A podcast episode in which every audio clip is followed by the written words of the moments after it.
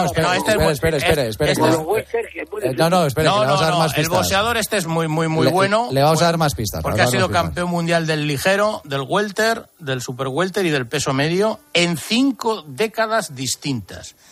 Ha peleado 24 combates contra campeones mundiales. Son de esos de, de los que hablamos tantas veces. ¿eh?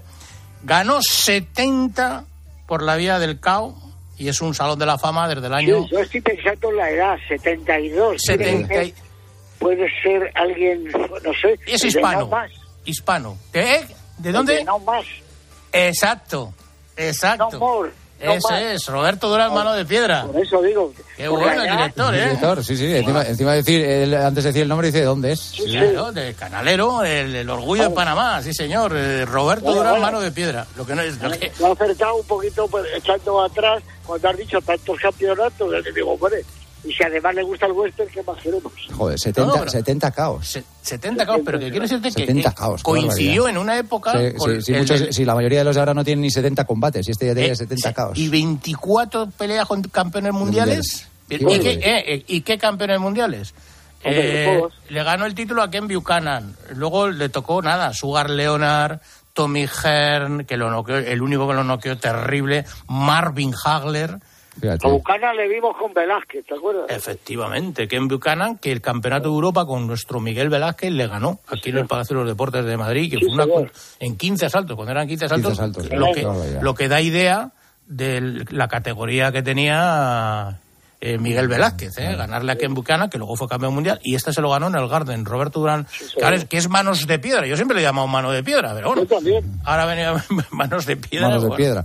¿A qué edad se supone que tiene dos manos. Se supone, Sí, claro, sí. sí, sí, pero siempre era mano de piedra, mano de pero bueno. Director, ¿a qué va a dedicar el fin de semana en, en tierras Pues está relajado y el domingo, si Dios quiere, eh, llegaremos a Madrid y veré el partido de la selección. selección española, a ver si, Bueno. queda bien, ¿no? Contra Croacia. Cada vez me gusta más a mí eh, Luka Modric. Yo creo que es de los mejores jugadores que he visto en mi vida y desde luego en el mejor Madrid de la historia tiene un hueco. Sí. Es Sí, increíble y, y- y no, y no me diga nada, que no se lo recuerdo para que no se enfade, pero lo de Rodrigo. Bueno, bueno, Eh, no, eh, no, sí, porque me enfado. Sí. es, es- El, es- Atleti- el, el último Atleti ha cometido el error de soltar antes de tiempo a Raúl García, a Rodri y a Tomás Partey. Yo Sí. creo que es un error terrible, los tres. Pues sí. Director, que disfrute mucho el fin de semana. De un beso grande a toda la gente de ahí, especial a- a al doctor. segunda parte a Aventura, ¿vale? Muy bien, gracias director, buena semana. Venga, nos Adiós, vemos. abrazo. Muy fuerte. Muy bien, Jaime, pues eh, mañana te seguiremos Sí, en Dazón, mañana desde sí, las dos. Sobre todo eso, porque bueno, hay una pelea, ya digo, que de, de la eliminatoria del Welter, pero sobre todo a ver a Regis Progré como. Me ha dejado Usandor ahí, ¿eh? Nos ha dejado ahí, que no ¿con quería adelantar, sí, ¿eh? Sí, que- pero que- que no, que- ya que- nos llamaron con alguien muy importante, claro. Sí, es que sí, él, sí, sí. está ya para eso, claro. Buena semana, Jaime, gracias. Venga, un abrazo. Nos vamos. Hasta aquí hemos llegado este viernes, pero mañana, como siempre, habrá muchas más horas de programación, de deporte, la sintonía de la cadena COPE en tiempo de juego. Así que vengan cuando quieran, que para eso están en su casa. Gracias por estar ahí un día más. Hasta mañana. Adiós. Joseba Larrañaga. El partidazo de Cope. Estar informado.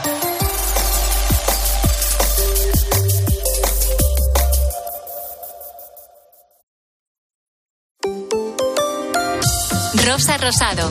La noche. Cope. Estar informado.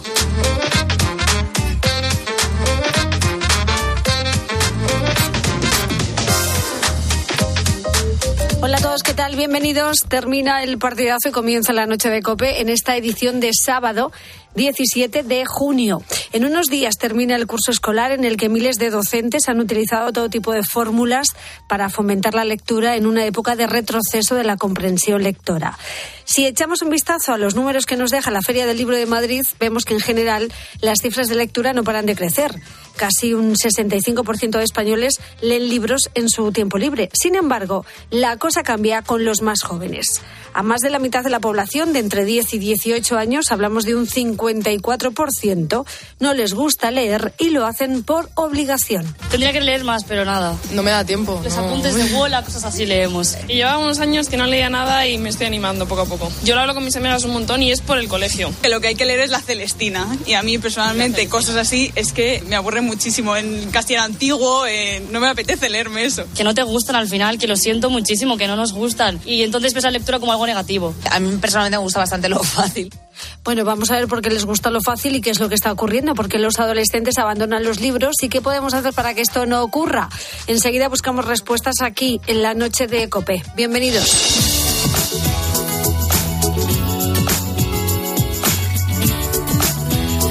Antes saludo a mis compañeros de programa en la producción del programa y pendiente de tus mensajes. Álvaro Sáez, buenas noches. Muy buenas noches. Álvaro tiene cara de leer, Yo sí. de ser un buen lector. Y en las tontunas, mi querido Roberto Alcaraz, buenas noches. Muy buenas noches, Rosa. Sé que vas a decir lo contrario de mí. Soy un buen lector. No lo dudo, ¿eh? Porque leo un libro paulatinamente, pero lo leo.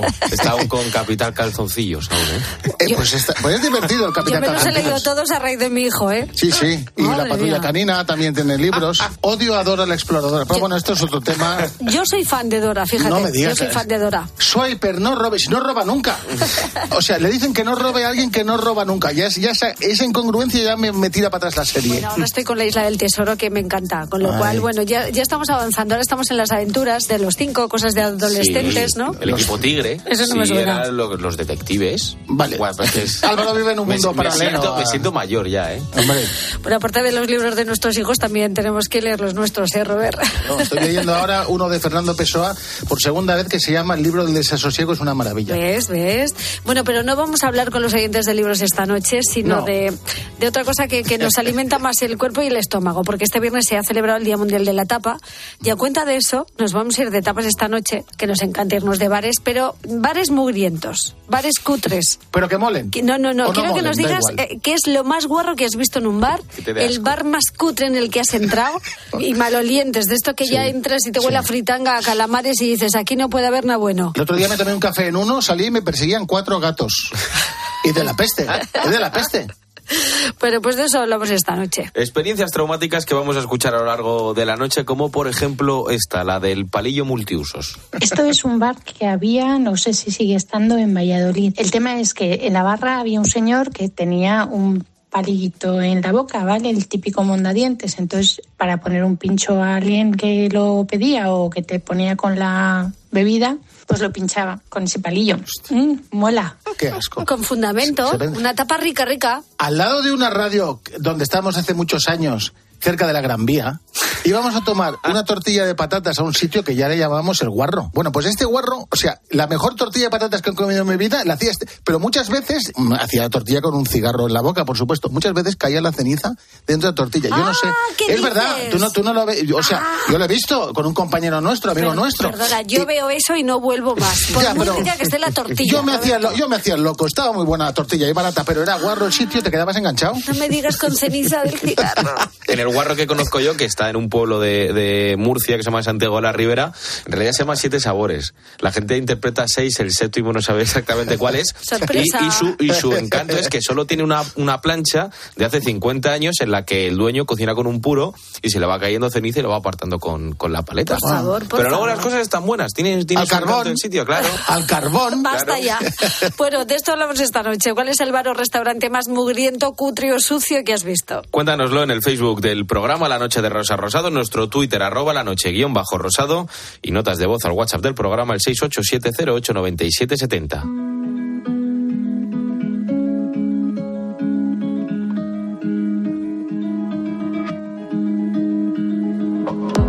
There's a place I go to when no one knows me. It's not lonely, it's a necessary thing. It's a place I made up. Find out what I made up.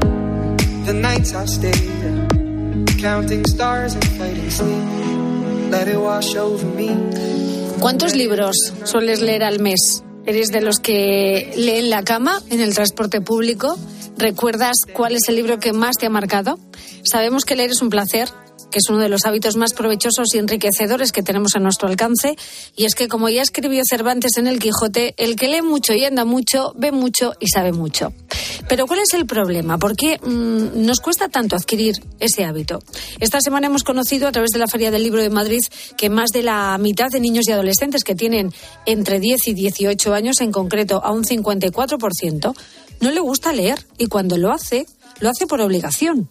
Algunos dicen que las lecturas obligatorias en los colegios les aburren y otros alegan falta de tiempo. Tendría que leer más, pero nada. No me da tiempo. Los no. apuntes de bola, cosas así leemos. Y llevaba unos años que no leía nada y me estoy animando poco a poco. Yo lo hablo con mis amigas un montón y es por el colegio. Lo que hay que leer es la Celestina. Y a mí personalmente cosas así es que eh, me aburre muchísimo. En castellano antiguo eh, no me apetece leerme eso. Que no te gustan al final, que lo siento muchísimo, que no nos gustan. Y entonces ves la lectura como algo negativo. Quizás porque nos gusta lo fácil. También es verdad que los jóvenes que más leen son los que tienen también un entorno más lector entre sus familias y sus amigos. Sin embargo, la adolescencia se convierte en un claro punto de inflexión.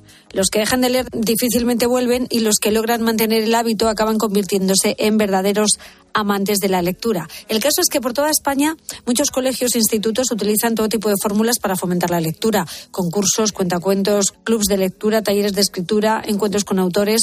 También lo hacen en bibliotecas, como por ejemplo la de Mejorada del Campo, en la Comunidad de Madrid. Raquel Melero, una de las bibliotecarias, nos habla de algunas iniciativas. Jóvenes lo que hacen es preparan libros para poder leer luego cuando ese día la gente llama por teléfono.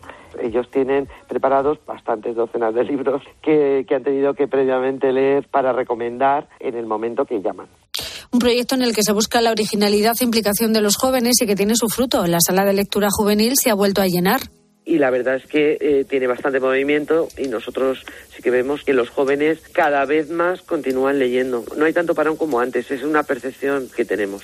También en casa tenemos que fomentar el gusto por la lectura y evitar que los chavales abandonen este hábito. Pero ¿qué podemos hacer? Se lo voy a preguntar a Miguel Salas, que es profesor en la Universidad Pontificia de Comillas, también lo es en un cole de Madrid y es autor del libro En plan lector, sobrevivir a la adolescencia sin dejar de leer. Miguel, buenas noches. Hola, buenas noches, Rosa, ¿qué tal? Bueno, a ti como profe, ¿qué te parece lo que nos han dicho algunos alumnos que las lecturas que les mandan en clase les aburren? me parece que tienen razón. Me parece, por un lado, que tienen razón en que les gusta lo fácil y me parece también que decirle a un niño que se lea la Celestina y dejarle que se la lea solo pues en tercero de la ESO eh, lo, va a fomentar probablemente que no vuelva a coger un libro en su vida. Pero hay, hay maneras de que, de que cojan gusto a la lectura y, y, de no dejar los clásicos de lado, tampoco, por supuesto. Ya, los jóvenes no están por la labor de estudiar los clásicos, pero ¿tú estás de acuerdo con las adaptaciones para un público juvenil de, de las grandes obras o no? No, no he tenido muy buenas experiencias con ellas, porque al final la dificultad mayor, más que la del lenguaje, es la diferencia de mundo, ¿no? Y entonces eso lo que se, tiene que solventar contextualizando mucho los textos que se leen en clase. Entonces, creo que igual que los niños deben leer solos, por ejemplo, en la biblioteca, ¿no? A, través de un plan lector, llevarles a la biblioteca una vez a la semana y que lean, el papel del profesor a la hora de enseñar historia de la literatura es leerles a los niños, leerles en voz alta, contextualizar los fragmentos que se van leyendo e intentar que esos niños conecten su propia vida con eso que nos está contando el clásico, porque al final pues lo que le pasa a Calisteo Melibea les pasa a muchos de ellos en esa edad, ¿no? Esos enamoramientos arrebatados, ¿no? Yeah. O, o, o, yo qué sé, o, o, las, o las jarchas, o que son al final expresiones de amor muy primitivas, muy, muy auténticas, muy, muy, muy, muy juveniles. Esas las entienden muy bien. Entonces hay que leerles a ellos en clase y hay que involucrarles en esa lectura. Ahora, abandonar un niño en una esquina con el lazarillo con la Celestina es sinónimo de fracaso en la mayoría de, los, de las ocasiones. Ya, pero nos ha pasado a todos, ¿eh? Eso sería lo ideal, pero no todos los profesores lo hacen igual de interesante. Yo recuerdo que a mí me mandaron efectivamente leerme el Lazarillo entero y te las compongas. El Lazarillo y tantos otros. Sí. De todas formas, no todos los clásicos literarios tienen esa mala fama. Yo, por ejemplo, sí que disfruté mucho con La Celestina o con Luces de Bohemia porque sí. al ser obras teatrales como que me entretenían más, pero es algo que venimos arrastrando varias generaciones. Sí, es verdad que antes teníamos otra capacidad, es decir, que el colegio funcionaba de otra manera, eh, las bases de la pedagogía eran diferentes y es verdad que un niño a determinada edad estaba más capacitado probablemente para enfrentarse a lecturas más difíciles. Hoy en día eso ha cambiado mucho. La capacidad lectora de los niños ha disminuido. Eh, el otro día salió un estudio que decía que hemos caído siete puntos en comprensión lectora. Sí. Leen mucho, pero pues cosas, pues, pues eso, mensajes de redes sociales y esas cosas que no van a ninguna parte, pero la lectura serena, profunda, en silencio, la practican mucho menos que nosotros. Entonces, esto es como ir al gimnasio, ¿verdad? Si no ejercita uno la habilidad, pues acaba perdiendo facultades. Y es lo que les pasa a ellos, que, que llevan muy debilitados a la secundaria porque no, no han leído textos más difíciles. Son muy aficionados a la lectura, hasta los 10 años más o menos, muy aficionados a la lectura de, de libros juveniles, pero no han leído otras cosas, claro. Lo que pasa es que, a ver, siempre se dice que leer no debe ser una imposición, sino un acto de interés por conocer, pero muchos de estos libros no los leerían nunca sin esa obligación. Claro. Claro, claro. Por eso digo que hay que separar claramente lo que es el plan lector, donde los niños escogen de entre unas lecturas ofrecidas por el colegio, escogen y leen y luego pueden hacer un diario, pueden hacer, en fin, con, eh, muchas actividades diferentes. Y otra cosa es que, que renunciemos directamente a, a- a contarles los clásicos que son parte de nuestra identidad. Ya, ¿tú les explicas Eh, la importancia de, de leer estos clásicos, lo que nos aportan, Miguel? Claro, claro. Yo les explico siempre que, que- que los clásicos, como son muy aficionados al fútbol, les digo, tener los clásicos en una estantería es como tener a la selección de mejores jugadores de fútbol de toda la historia de la humanidad jugando en un mismo equipo. Eso lo entienden muy bien porque en sus videojuegos lo hacen. Entonces, digo, tenemos desde, desde, desde el momento en que el, el ser humano puso eh, tinta sobre un papel, ¿verdad?, sobre un pergamino, hasta ahora las mejores mentes de la humanidad contándoles cosas que nos van a pasar a nosotros o que nos pueden estar pasando a nosotros, porque al fin y al cabo, pues eso, lo- lo- los poemas de Safo, esos poemas amorosos de Safo, que son tan antiguos, ¿verdad? Eh, nos podemos identificar perfectamente con ellos. Entonces, intento hacerles entender que la literatura, una vez que uno la entiende, es decir, que la, que la incorpora, es, apasionante, claro, y, y- y esa es mi lucha diaria, sí. Desde luego, ¿acaban entendiendo por qué es importante leer, Miguel? Acaban entendiendo por qué es importante leer eh, de, una manera práctica, es decir, acaban entendiendo que mejoran muchas sus competencias, que les ayudan muchas otras asignaturas, porque hay muchos niños que fracasan, por ejemplo, a la hora de hacer un, programa, problema de matemáticas porque no entienden el enunciado. Toda esa parte práctica la entienden. Pero muchos de ellos no llegan a entender por qué leer es mucho más que eso, ¿no? Que aparte de mejorar tus habilidades lingüísticas y tu capacidad de comprensión, eh, es, es una manera maravillosa de evadirse en el mejor de los sentidos, que desarrolla la imaginación muchísimo más que, que- cualquier medio audiovisual. Es una cosa que los niños no entienden muy bien. Dicen, pero es que leer, es que leer, no- es que yo quiero llegar a casa y descansar. Digo, es que si te coges una novela y le das un poco de tiempo, leyendo vas a descansar mucho más que viendo una serie. Que viendo una serie en la tele. Pero bueno, los que lo entienden sí, sí siguen leyendo que- que mucho, ¿no? Lo que pasa que, claro, la lectura es más exigente, ¿no? Las nuevas tecnologías, todo lo audiovisual, te lo ofrece todo de forma más fácil e inmediata. La lectura no tiene que ver nada con una partida en la Play. Leer es un tema de hábito y alcanzarlo no, no es fácil, pero entre los adultos tampoco, Miguel. Nos quejamos de la falta de tiempo siempre y buscamos mil excusas para no leer.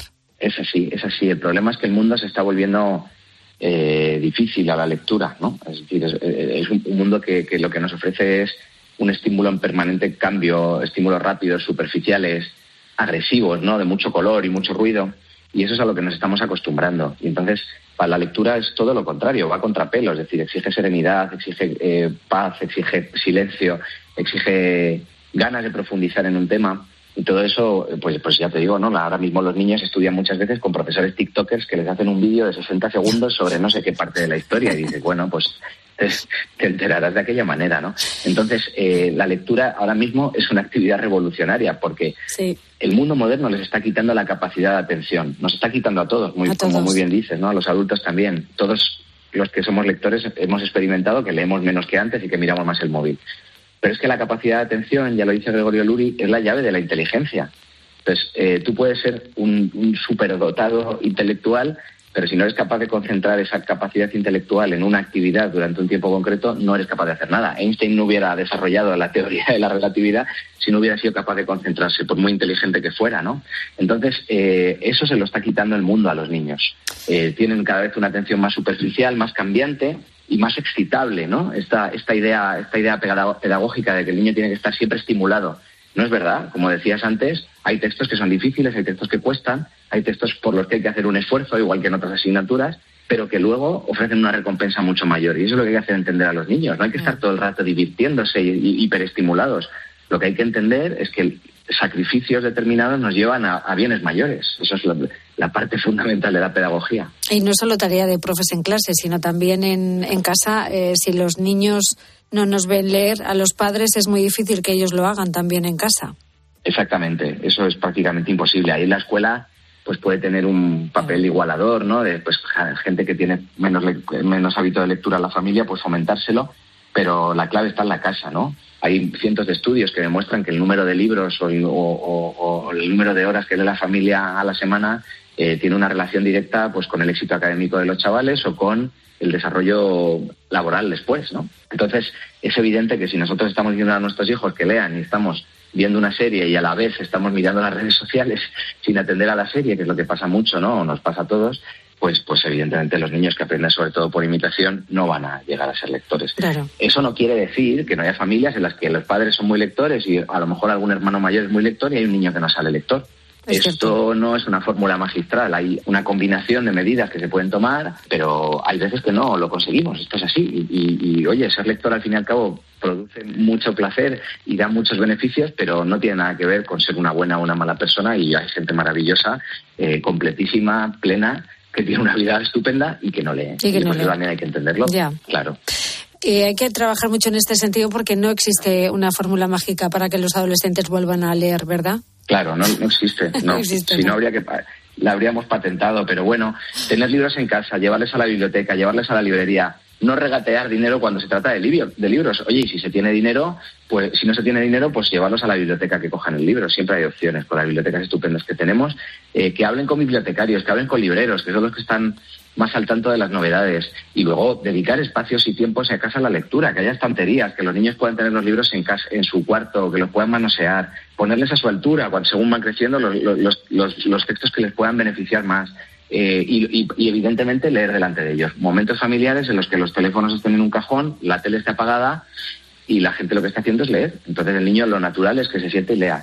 Es una combinación de hábitos. Y luego hablar con ellos de lo que se lee, que estás leyendo, te está gustando, que te gustó más el otro. En fin, que, la, que se respire la literatura, la lectura en, en casa. Ese es el, el único misterio. Desde luego, pues hagamos esto este verano que lo tenemos a la vuelta de la esquina. Vamos a meter libros en la maleta y vamos a fomentar la Eso lectura es. en casa, ¿no? Entre todos. Pues sería estupendo, sería estupendo. Y por favor, el móvil no es un dispositivo de lectura y esto lo tenga- y, la- y las tablets tampoco. Son son son eh, dispositivos de, de ocio eh, con muchísimas distracciones. Entonces papel o en todo caso un libro electrónico, pero que sea un libro electrónico de verdad, solo para leer.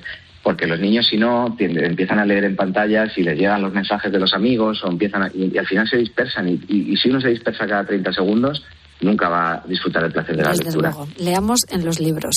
Miguel Salas es autor del libro En plan lector, sobrevivir en la adolescencia sin dejar de leer. Un libro muy interesante y un placer escucharte siempre, Miguel. Gracias. Muchísimas gracias a vosotros, Rosa. Adiós, adiós. Bueno, como cada noche hasta ahora me gusta saludar a nuestra querida filósofa de cabecera, Josefa Ros Velasco. Buenas noches, Josefa. Buenas noches, Rosa. Ay, querida mía, tú que eres una vida lectora y autora del libro La enfermedad del aburrimiento, mucha gente percibe la lectura como una tarea aburrida, difícil y tediosa. ¿Por qué a algunas personas les aburre leer? Yo soy más escritora que lectora. Las cosas hay que Como decirlas son. como son. Y además soy una de esas adultas que ya se quejan constantemente de que no tienen tiempo, para leer. Tú sabes que son excusas, ¿no? Que nos buscamos. Ay, y bueno, para algunas personas lo que conforma el contexto de leerte un libro, pues oye, no se corresponde con tu necesidad de estimulación interna. Bien porque no se te ha educado en eso, no se te ha enseñado hasta qué punto esto puede resultar estimulante, o como decía el profesor, porque directamente no te nace, que también puede pasar.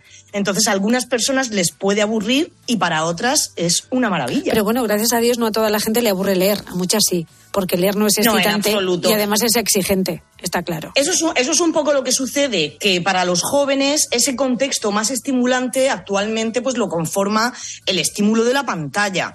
Entonces, claro, de repente salir de ahí y encontrarte con un texto plano, sin colores, sin estímulos, sin ese movimiento, en el que el movimiento se tiene que generar realmente en tu imaginación y en tu cabeza. Algunas veces asusta un poco y somos muy cómodos y decimos, prefiero que me lo den ya hecho y no tengo ganas de pensar. Entonces, contra eso es contra un- lo que estamos luchando. Y me parece muy acertado lo que ha dicho el profesor. Cuando pongamos a un niño, a un joven a leer, vayamos al texto, vayamos a un libro que además el gusto que se puede coger por ese fetichismo que algunos desarrollamos, o leer el libro nuevo, doblar la esquina de la página, subrayar incluso esos conceptos para luego comentarlos con amigos, con tu familia. Jolín, es un hábito muy bonito pero hay que desarrollarlo, ¿eh? Desde hay que luego. desarrollarlo. Pues Me ha encantado la, la metáfora que ha empleado, es muy acertada. Al final, eh, el- la lectura, la literatura es el gimnasio del cerebro, pero hay que entrenarla. Desde luego, bueno, para los que aún creen que leer es aburrido, la buena noticia es que incorporar el hábito de la lectura es más fácil y más divertido de lo que crees. Tienes que cambiar el chip y pensar que leer no es una obligación, sino que es un momento para disfrutar. Yo la recomendación para el que no está habituado a leer, que no se lance a intentar leer un libro en una sola tarde, a, empacharse, sino como el propio gimnasio, vamos a plantearnos una hora al día de lectura. Y al final te vas a enganchar, ¿eh? Cierto es. Querida Josefa Ros Velasco, filósofa de cabecera, autora del libro La enfermedad del aburrimiento. Gracias, como siempre. Un abrazo y poquito a poco cogeremos hasta el gusto por leer filosofía. De eso hablaremos otra noche. Un beso, amiga. Adiós. Un besazo. Escuchas la noche. Con Rosa Rosado. Cope, estar informado. I got my head out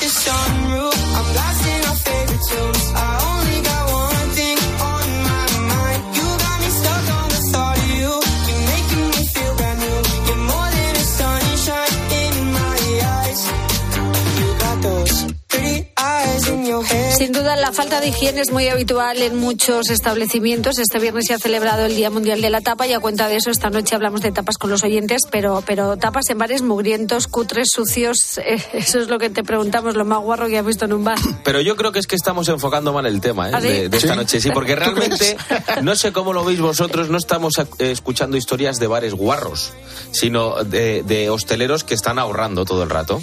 Bueno, Esto fue en una aldea de la provincia de Lugo.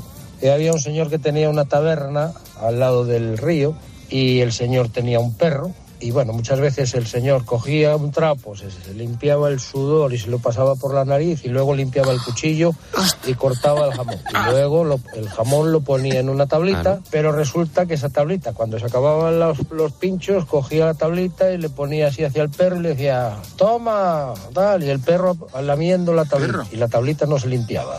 Hay que ahorrar agua y papel. cállate. Tú llámalo como quieras y adórnalo como tú quieras. Eh, Álvaro, pero si el dueño es un guarro, es muy posible que el, el bar también esté bastante guarro y en estas condiciones. Claro, El, el- el perro aquí está bien alimentado, las cosas como Ya, son, ¿eh? De jamoncito rico. Ese hombre, fíjate todas las sobras. Pero tú te comes las babas del perro. Ay, calla, Calla, calla. calla, calla, calla. El otro día fui a uno que parecía limpio y el dueño te- pedimos un plato combinado, no sé por qué, pues había y había ponía dos croquetas y de repente trae el plato y con el plato en una mano y con la el dedo gordo pisando, Apreta- una, un pisando una croqueta, pisando una croqueta decía y nos la pone y dice, "Perdón, es que se me movía." Digo, pues coño, pues no toques el plato. O sea, pisando la croqueta, se quedó la croqueta en dos croquetas. ¿Te la comiste tú después? Se la comió mi prima. La dejé.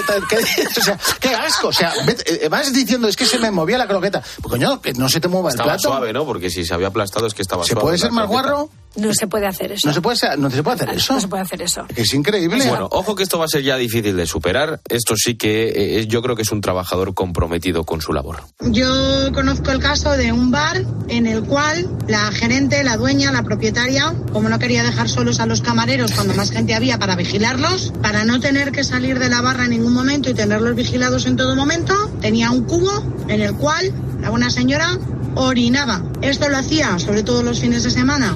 Durante todo el día no abandonaba la barra y cuando tenía un huequecito pues tiraba el resultado de sus necesidades corporales por la pila de fregar los vasos que la gente no, había utilizado no, para no. consumir y donde se fregaban posteriormente. Eh, Pero bueno. Eh, que es ya. muy fuerte, ¿eh? Pero escucha, Hay y que si- desinfectar. pero hacía en el, o sea, en el cubo un momento y se agachaba. claro, Eh, la barra se agachaba. Es que no, no, no. Esta señora habría que regalarle unos dodotis noche de estos. ¿No, no son absorbentes? Serán Por lo menos para, dos pises aguanta, ¿no? Yo estoy Qué guarrada. alucinada, de verdad que sí. Y tiene Eh, clientela. O sea, lo, lo que flipo es que tenga clientela. No, no, y gente trabajando ahí. Sí, En fin, difícil de superar. Exactamente, Exacto. bares cutres, sucios, mugrientos. Eh, sí, cuéntanoslo en el Facebook del programa La Noche de Rosa Rosado. Menos mal que son notas de voz y no vídeos, ¿eh? Yo no. Twitter, arroba la noche, guion bajo rosado y notas de voz al WhatsApp del programa, el 687089770. Fíjate que te iba a preguntar que no sé cómo vas de hambre. Después de esto. Ahora, fíjate. ¿Y de pis? Hasta, hasta mañana, hasta mañana no como nada. Está fatal, pero es que en unos minutos nos vamos a, a- a Murcia, concretamente a Puente Tocinos, donde está, gracias a Dios, el restaurante más solidario del mundo. Se llama el Mesón Don Pancho y Paco, su propietario, es un gran propietario y su afán por ayudar a los demás nació a raíz de la pandemia. Llegó la pandemia, nada más que podíamos hacer comida para llevar y no podíamos estar, empecemos a hacer servicio de delivery con varias plataformas y como nos sobraba comida de muchos pedidos, cogí el coche y me fui al centro de Murcia y a la gente que había por la calle pues le fui repartiendo pollos mareados para que pudieran comer. Yo venía a decirte que bailaras a mi lado, que esta noche estás tan guapa, yo estoy más guapo callado. Enseguida te cuento la historia de Paco y además hoy vienen a alegrarnos la noche el grupo La La Love You con sus letras adolescentes y su música de buen rollo. Vamos a conocerlos un poquito mejor. Antes, las noticias de las dos. Es que tú eres tan perfecta, yo solo un perfecto idiota que se vuelve tan pequeño, diminuto, casi nada. Escuchas la noche. Con Rosa Rosado. Cope, estar informado.